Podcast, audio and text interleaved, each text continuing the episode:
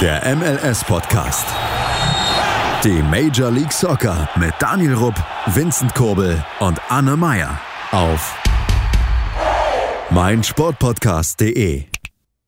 Willkommen zurück beim MLS-Podcast auf meinsportpodcast.de. Wir sind mittlerweile schon bei der 89. Folge angekommen und mit dabei sind wie immer Anne und Daniel. Hallo. Hi. Ja, ähm, heute haben wir beschlossen, dass wir mit den schlechten Nachrichten anfangen und dann später schön gediegen zu den Spielen übergehen und unsere Highlights der letzten, des letzten Spieltages oder den letzten zwei Spieltagen ähm, ein bisschen genauer besprechen. Und ähm, wie ihr vielleicht schon mitbekommen habt, wenn ihr gute Follower von uns seid, ähm, Columbus Crew hat ein neues Logo und einen neuen Namen. Sie werden für immer die Crew sein, aber das Crew steht nicht mehr im Logo. Ähm, ja, wer von euch beiden möchte das neue Logo beschreiben, was grausam ist? Was wirklich grausam ist? Daniel will. Dann. A Anne Also will. ich. Was? Wir haben, wir haben so hochbegabte Gäste heute dabei? Krass. Okay, los, Anne. Daniel Ja, will. ich kann's auch. Ich kann's auch machen. Also, mh, wie soll man das Logo beschreiben? Es sieht so danach aus, als wolle man das Team um jeden Preis sowohl sportlich als auch marketingtechnisch schlecht dastehen lassen. Muss ich einfach so sagen. Ich meine, ich kann keinen, dem das Logo gefällt. Ich verstehe auch nicht, warum man das schon wieder ändert. Zumal man sich in dem alten Logo mittlerweile gut abgefunden hat. Jetzt schon wieder ein neues Logo. Ja, wie kann man das beschreiben? Es ist ein, ja, lass es eine Art Rechteck sein, wo ein See drinne steht und unten drunter steht SC. Oben Columbus, oben drüber sind die zwei Sterne für die zwei Siege des MLS Cups. Besonders ist es nicht im Gegenteil, es sieht um einiges hässlicher aus als das vorherige das erste Logo kennen wir noch alle, wo die drei Menschen drauf waren. Waren, glaube ich, soweit ich weiß, drei. Hm. Es war eigentlich mit das beste Logo für Columbus. Aber dass man da jetzt wirklich in Richtung einfährt, um dieses Franchise, ich sag jetzt mal kaputt zu machen, ist traurig, weil wir können uns alle an die Save the Crew Story erinnern, die 2018 und 2019 stattgefunden hat. Mm, Damals haben wir ja wirklich zusammengehalten. Und jetzt den Fans, ich sag's wie es ist, ein Messer in den Rücken zu haben, ist traurig. Fast so geht man nicht mit Menschen um oder mit Fans um, die da ein Franchise seit über 20 Jahren eigentlich tragen. Da kann ich tatsächlich nur zustimmen. Ich find's echt ganz schön tragisch, wie Save the Crew nach so kurzer Zeit im Prinzip so zerstört wurde schon wieder. Und ähm, jetzt heißt es gerade aktuell Save the Crew again. Und das ist halt echt schwierig. Also ich glaube, wenn ich Fan von dem Team wäre, dann würde mir das mittlerweile schon wirklich schwer fallen, da noch Fan bleiben zu können, einfach weil da so viele Sachen passieren, die man so schwer nachvollziehen kann und die so wehtun eigentlich auch. Erst wird das Logo geändert in einem Logo, was so schwer zu verstehen ist, also was so kultig war und jetzt in ein Logo, das davor sozusagen jetzt, ähm, was dann schon irgendwie ziemlich, naja, langweilig war, könnte man schon fast sagen. Und jetzt noch mal die Stufe weiter ist ja, da braucht man gar nicht drüber reden. Aber dann natürlich auch die Geschichte mit äh, Austin, dass man dann nach Austin gehen wollte. Daraufhin gab es ja Save the Crew und äh, jetzt wieder das. Ähm, die die Nordecke, äh, das ist der Bereich, wo die Fans sich sammeln. Äh, die hat schon erklärt, dass sie das Team nicht weiter unterstützen wird und ähm, sind da gerade schon natürlich wieder schwer am Protestieren, deswegen ja auch Save the Crew again. Es ist, ja, also man kann den Fans eigentlich nur ganz viel Kraft wünschen und dass es da eine Ablösung gibt, weil das ist einfach schon sehr, sehr, ja, es schmerzt, muss man sagen. Ich habe auch so das Gefühl, mh, dass auch vor allem durch diese Chicago-Logo-Änderungssache die Fans äh, einen sehr guten oder sehr gute Chancen haben, solche Sachen rückgängig zu machen. Chicago wird ja das Logo auch ändern, glaube nächstes Jahr oder so war ja was geplant, soweit ich weiß. Und ich habe irgendwie das Gefühl, dass die bei Columbus eventuell auch zurückrudern werden. Wenn vor allem eben diese Supporter Facebook-Gruppen einfach hartnäckig bleiben und diese Spiele boykottieren. Äh, ich glaube nicht, dass das ein Columbus oder die Vereinsführung, dass die das irgendwie einfach so hinnehmen und sagen, ja gut, das haben wir halt keine Fans. Das, also könnte mir das echt gut vorstellen, dass sie es zurücknehmen. Äh, es ist auch sehr gewöhnungsbedürftig, sage ich mal, aber gut. Mm. Vor allem muss man aber auch dazu sagen, dass es diese Vereinsführung nur deshalb quasi gibt und auch noch dort vor Ort in Columbus gibt, weil die Fans damals bei Save the mhm. Crew so sehr für dieses Team gekämpft haben, dass es dort vor Ort bleibt. Und jetzt wirkt dieses Team oder diese Vereinsführung, ist ja kein Verein im deutschen Vereinsrecht, ähm, wirkt sich so sehr gegen die Fans aus, dass es halt, das ist komplett unverständlich, was da gemacht wird. Deutsch, Durchstoßlegende Reloaded. Ja. Also da braucht man echt nicht drüber klären. Ähm, wenn ihr jetzt euch gerade das Logo ein bisschen schlecht vorstellen kann, googelt es einfach oder schaut auf unseren Seiten vorbei, da haben wir es auch gepostet. Es ist echt, ähm, also ich persönlich würde sagen, an sich ist das ein cooles Logo, aber es passt nicht zu einem Fußballverein. Ähm, zu irgendwas, was weiß ich, irgendein Firmenlogo oder vielleicht in einer anderen Sportart würde das ganz gut reinpassen.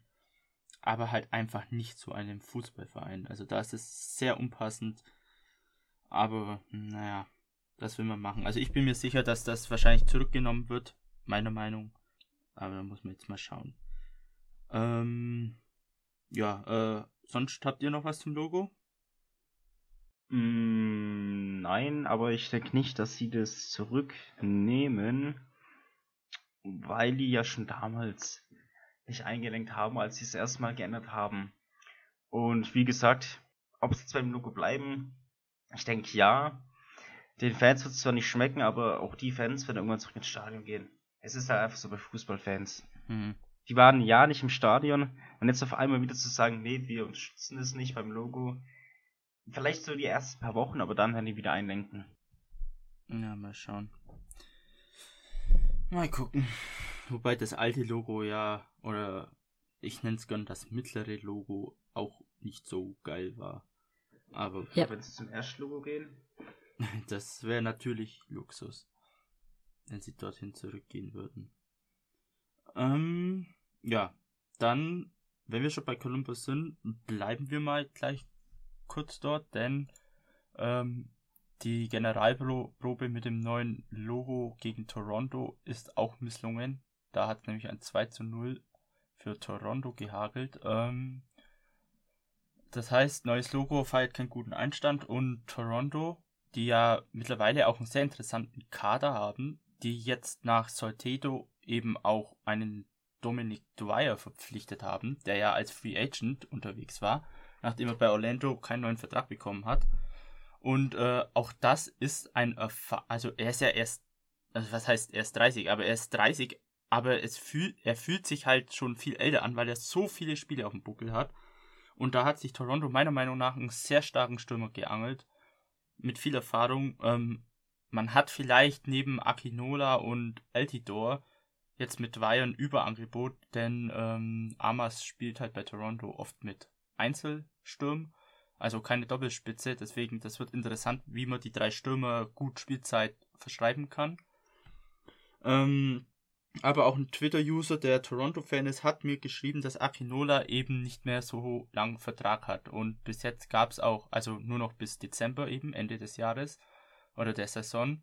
Und da äh, gab es bis jetzt noch keine Anzeichen irgendwie auf Verlängerung. Und ähm, äh, Interessen aus Europa gibt es auch einige. Also da zeichnet sich vielleicht auch ein bisschen was auf Abschied an, was schmerzhaft wäre, wenn er vor allem dann ablösefrei gehen würde, weil er ja schon ein großes Talent ist. Also darf man auch gespannt sein, was sich dort noch bewegt. Ähm, habt ihr zufällig das Spiel an sich gesehen? Nein. Nee. Ja, da muss ich leider aufpassen. Aber die Tore schossen Bradley und Altidor und ja, Sonst äh, sehe ich jetzt gerade nichts, dass da noch was Besonderes passiert ist. Dann, ähm, Anne, was für ein Spiel hast denn du auf dem Herzen? Ich habe erst noch was anderes. Ich habe von Chicago eine positive Nachricht. Kommt ja auch nicht so oft vor, deswegen will ich es mal sagen.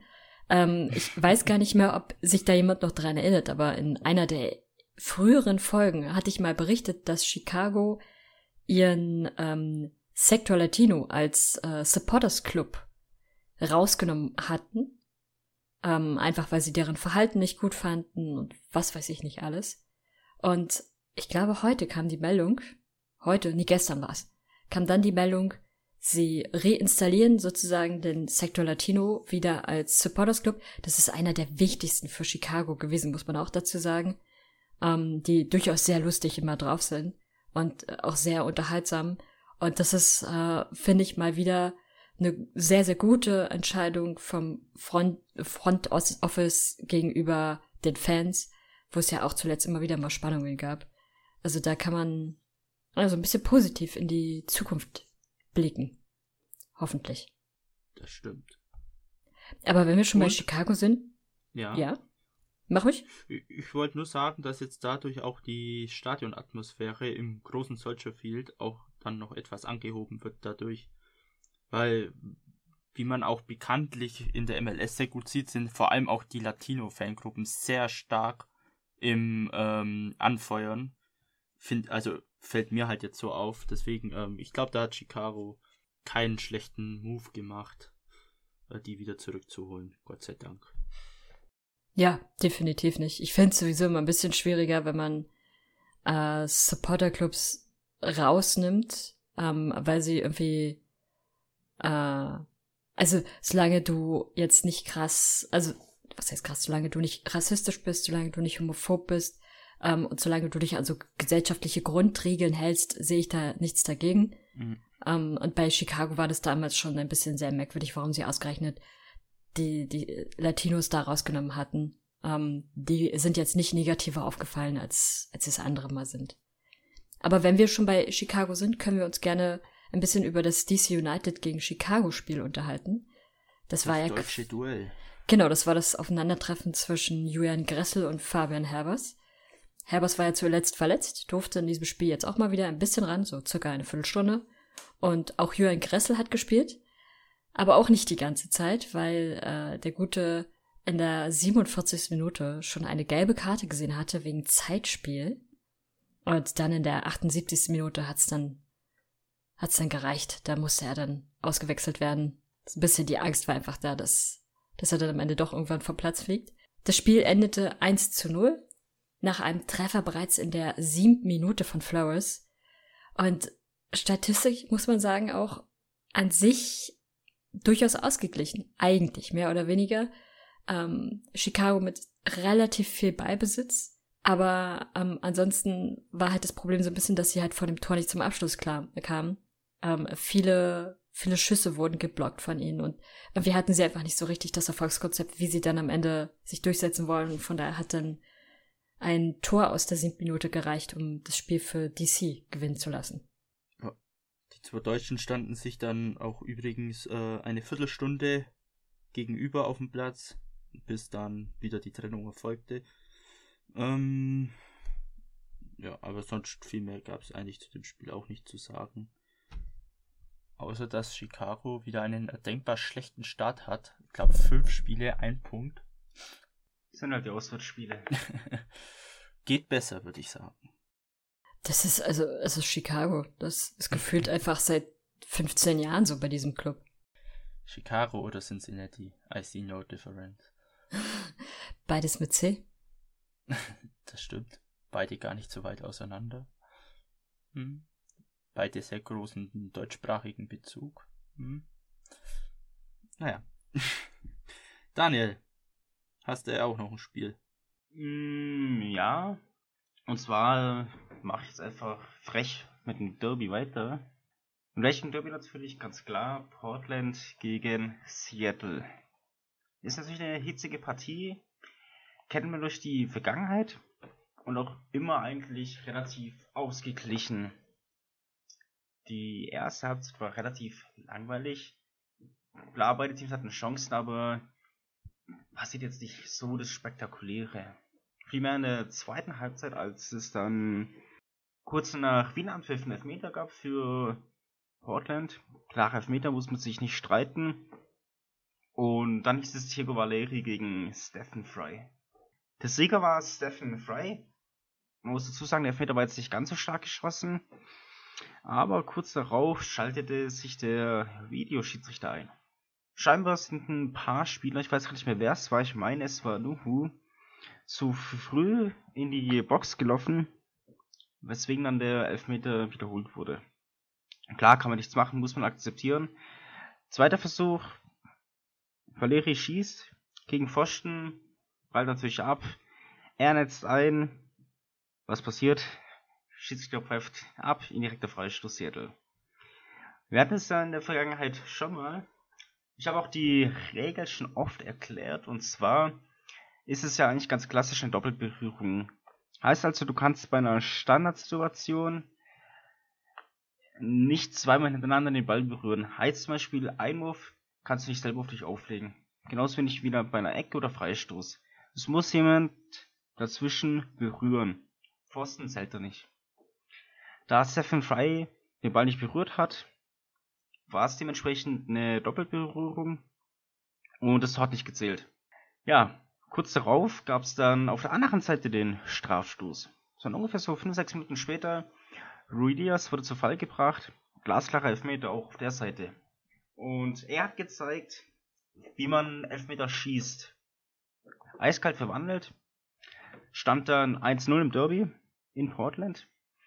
Und ja, kurz, kurz darauf legten die Sounders nach und zwar kein geringerer als Freddy Montero.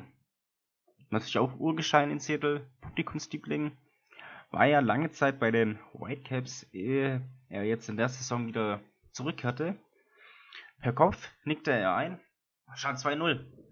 Da kann man sich natürlich eher weniger beschweren.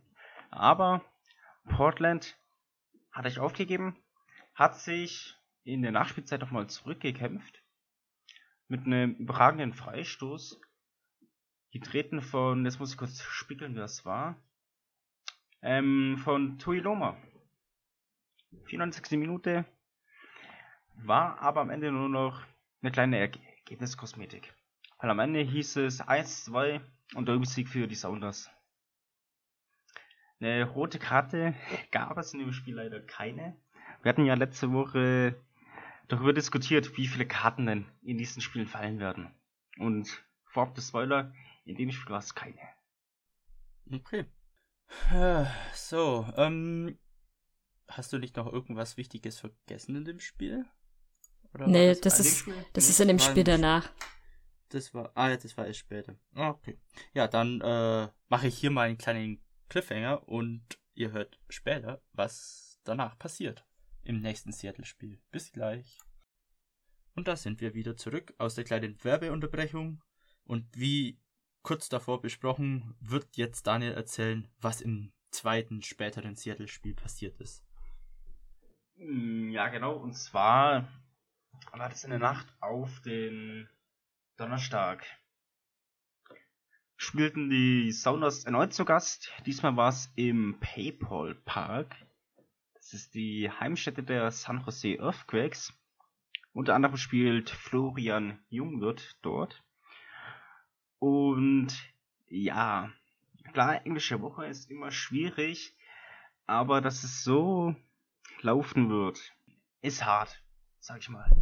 Hart im Sinne von, beziehungsweise darauf komme ich gleich zu sprechen Erstmal die erste Halbzeit begann natürlich einfach furchtbar für die Sounders. Keine 5 Minuten gespielt und schon verletzt sich Jordi Dallin. Muss dann noch raus. Es sah auch so aus. Ich habe jetzt noch keine Diagnose von ihm gelesen. Ich meine aber, dass es tatsächlich der Saison aus sein könnte für ihn. Könnte ich, ich möchte noch keine Prognose abgeben. Kurz darauf ging es weiter. Ungefähr so in der 18. Minute pfiff da der Unparteiische auf den Punkt oder zeigt auf den Punkt und es gab Elfmeter für San Jose. Handspiel scheinbar vom Verteidiger der Sounders von Gomez an Trade.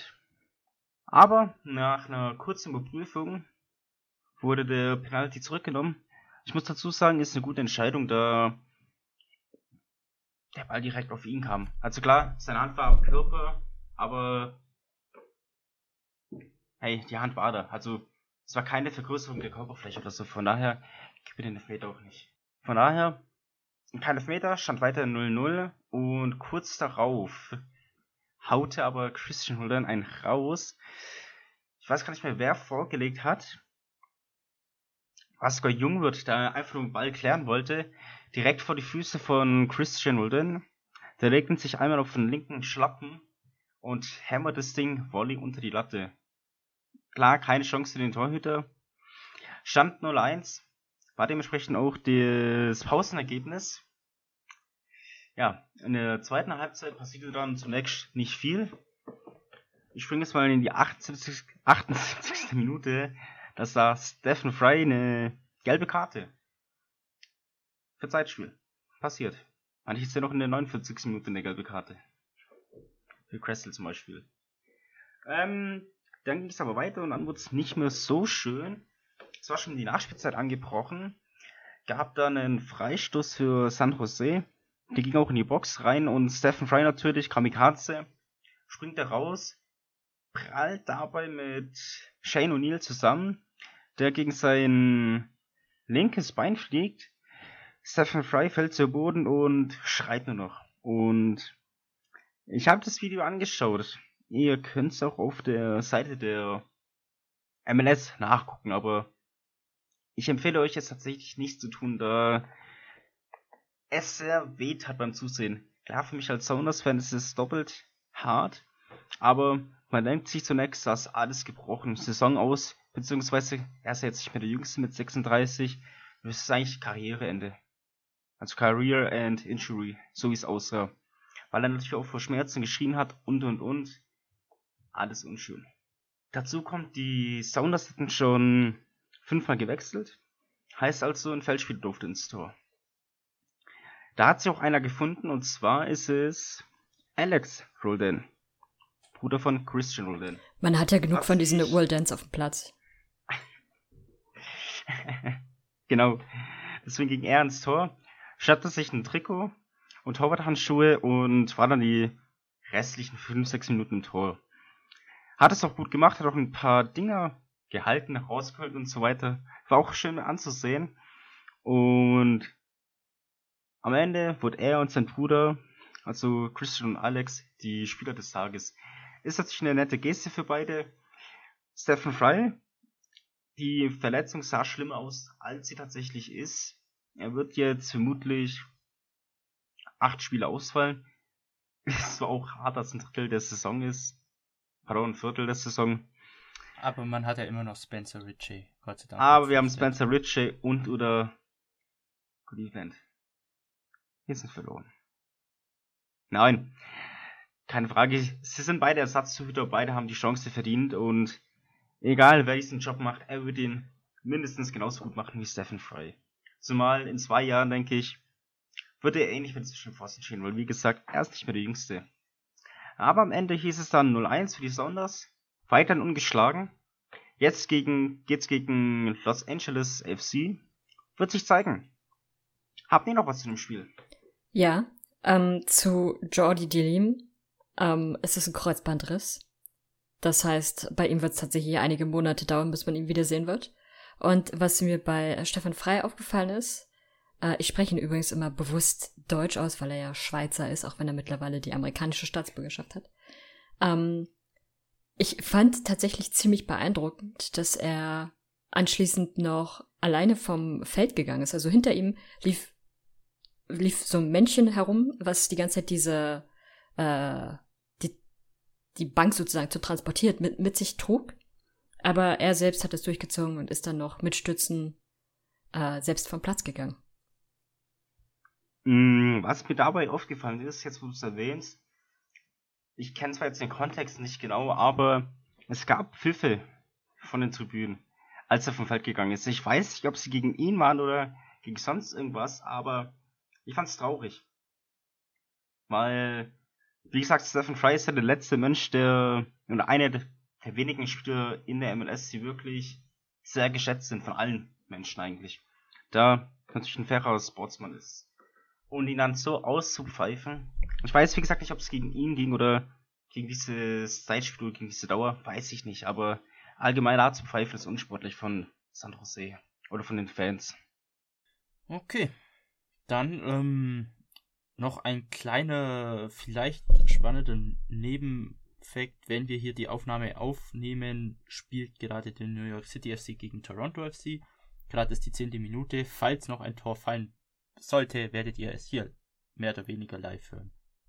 So, ähm, und ja, da, da wir ja gerade, oder beziehungsweise ich gerade diskutiert habe, wer da im Sturm spielt bei Toronto, Amas hat jetzt Akinola in die Spitze gestellt und Altidor spielt auf der 10. Sehr interessante Wahl. Mal gucken. So. Dann ähm, geht's weiter mit Kansas gegen Houston. Das ist ein Spiel, das habe ich mir mehr oder weniger zufällig angeguckt. Denn ähm, ich bin irgendwann mitten in der Nacht aufgewacht äh, und dann schaue ich auf mein Handy und dann äh, lief gerade dieses Spiel.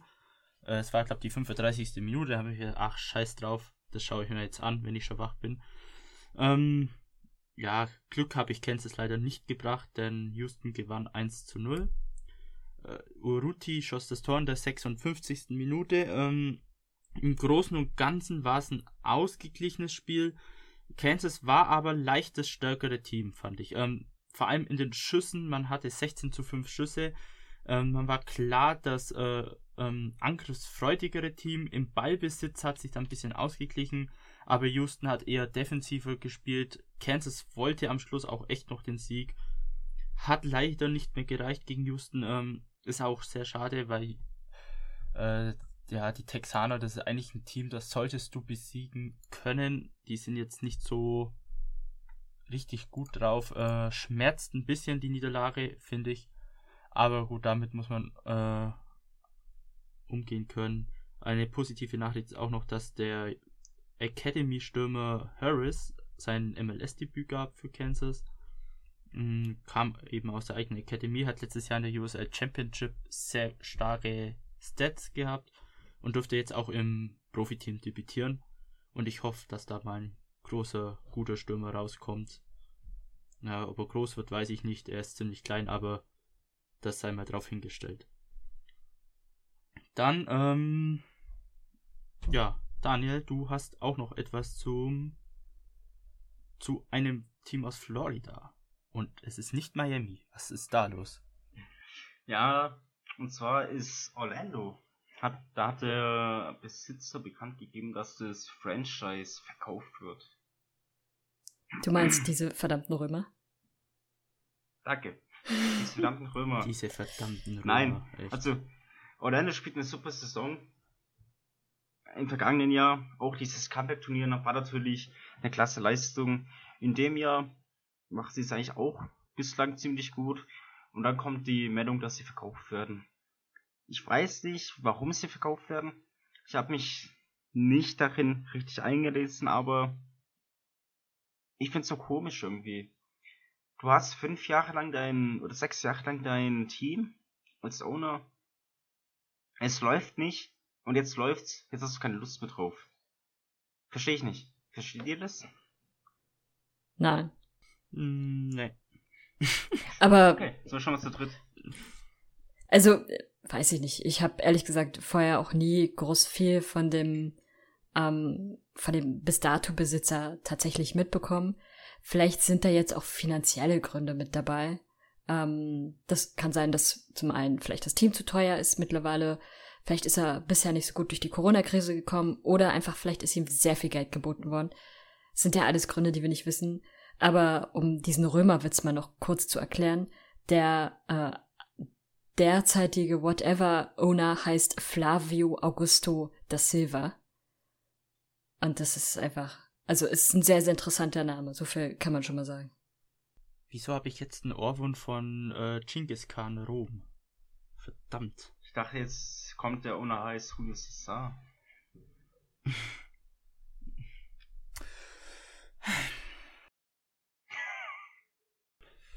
Dann, äh, zu dem Thema sonst nichts mehr, oder?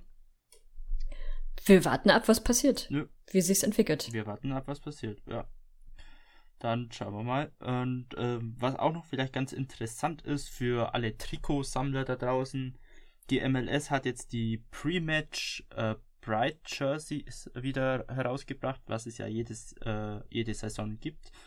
Ähm, dieses Mal ein ganz interessanter, äh, interessantes äh, Design im Farbenverlauf.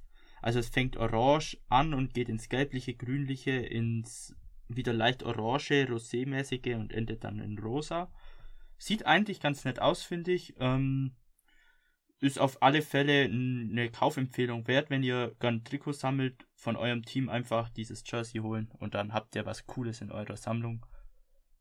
Oder auch nicht Sammlung. Auf alle Fälle habt ihr meiner Meinung nach ein recht schickes Jersey. So.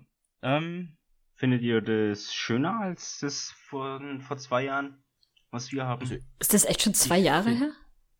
Ja. ja. Krass. Also ich persönlich finde es schöner. Nee, ich finde das von vor zwei Jahren schöner, auch wenn ich das ja auch schön finde. Beide haben ja noch Reiz, definitiv, aber ich muss sagen, dass ich das diesjährige schöner finde. Dann, Anne, da du verloren hast, darfst du noch etwas über ein. ein.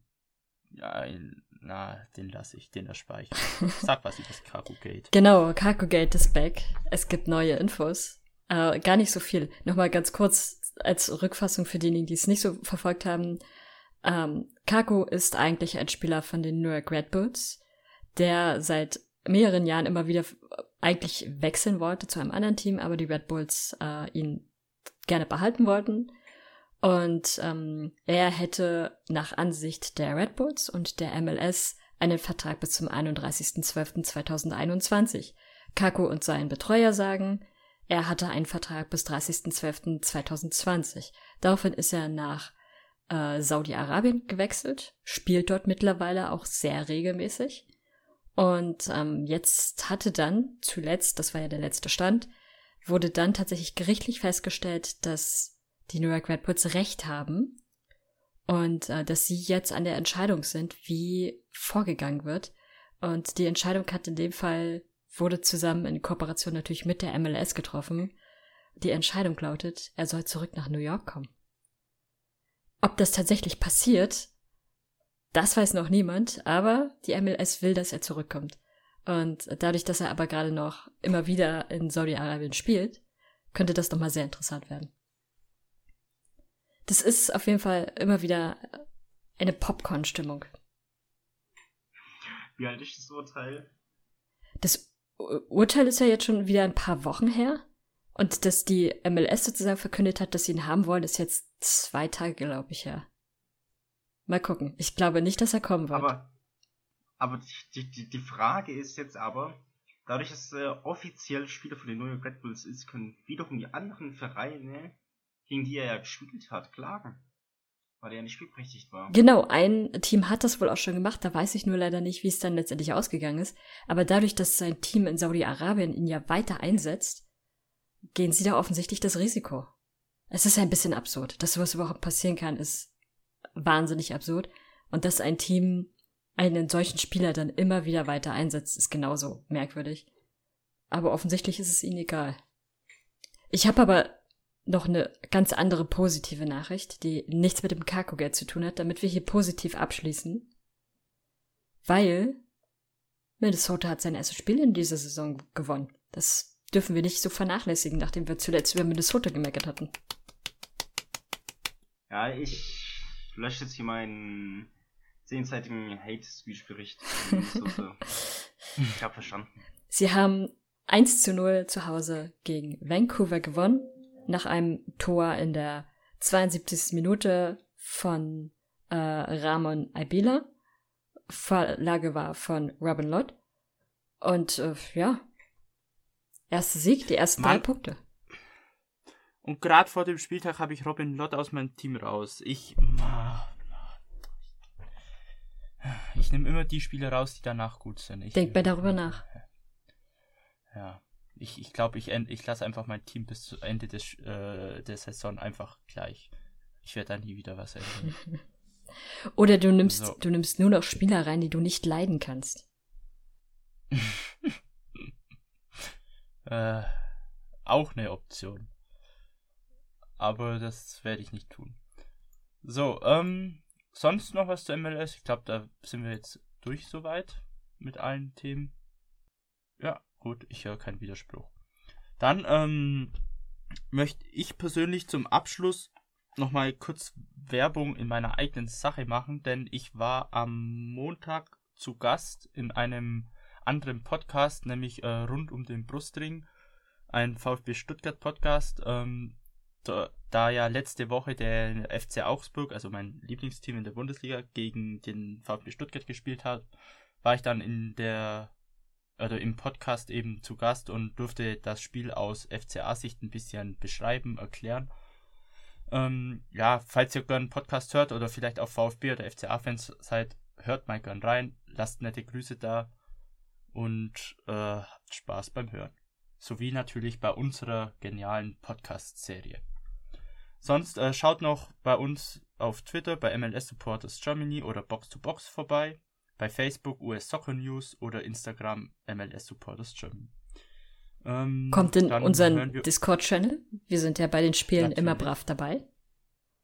Natürlich. Ja, zum Beispiel jetzt. Ja, wir werden gleich rüber switchen und dann gemeinsam die Spiele schauen.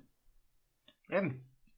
Die Links zu den ganzen Sachen sind natürlich dann wie immer in der Videobeschreibung unten. Und dann hören wir uns nächste Woche wieder. Bis dahin, ciao. Bye bye. Tschüss. Der MLS Podcast.